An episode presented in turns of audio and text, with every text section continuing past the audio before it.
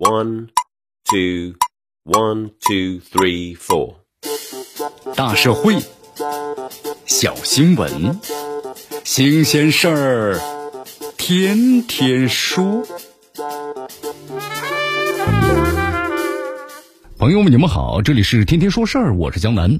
随着本轮疫情的形势发展，近段时间呢，这短视频的平台上这一类视频多了起来，有一些萌娃小学生列成一排，在防疫现场啊，为身穿这个防护服的一线防疫人员呢唱歌跳舞。从这些短视频统一使用的背景音乐。听我说，谢谢你，就会看出啊，表演者的初衷无非是想感谢呢这个战斗在防一线的医护人员。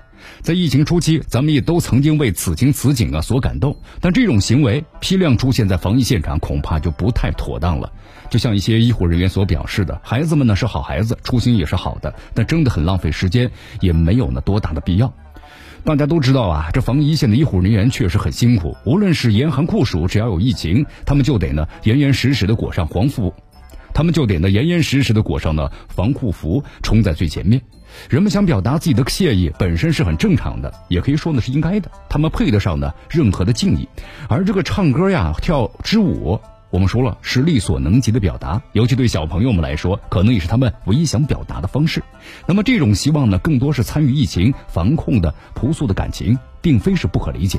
我们呢也并不反对以任何唱歌跳舞的形式向咱们的医护人员呢表示感谢或者是致敬，但是如果这种现场的表演过多了，就会给一线的防疫工作带来不少的实际麻烦。你看，你面对着孩子们唱歌跳舞的热情，这医护人员不可能一走了之啊，只好为此浪费时间，而且这也很容易引发呢防疫现场的人员聚集，造成的防疫的秩序混乱。比如说一米线的间距等等防疫要求就很难做到了。因此，人们呢，即便是有万千的谢意，在防疫现场啊，应当保持克制，更不能够以此通过呢有意的设计、摆拍式的表达，去刻意追求戏剧化的传播效果。我们说这样的话，难免会给一线的防疫人员造成困扰。人们表达谢意，不妨多听听咱们的医护人员的意见。很多医护人员就表示啊，最大的支持其实就是配合管理、服从安排，尽可能快速、安全的完成相关的工作。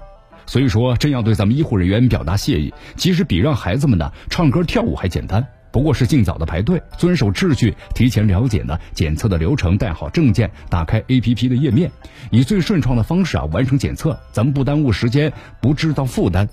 符合条件的人还可以主动的去申请做防疫的志愿者。这些呢，恐怕才是防疫一线的医护人员真正需要的。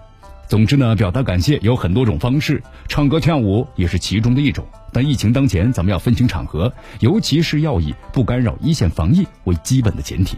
这里是天天说事儿，我是江南，咱们明天见。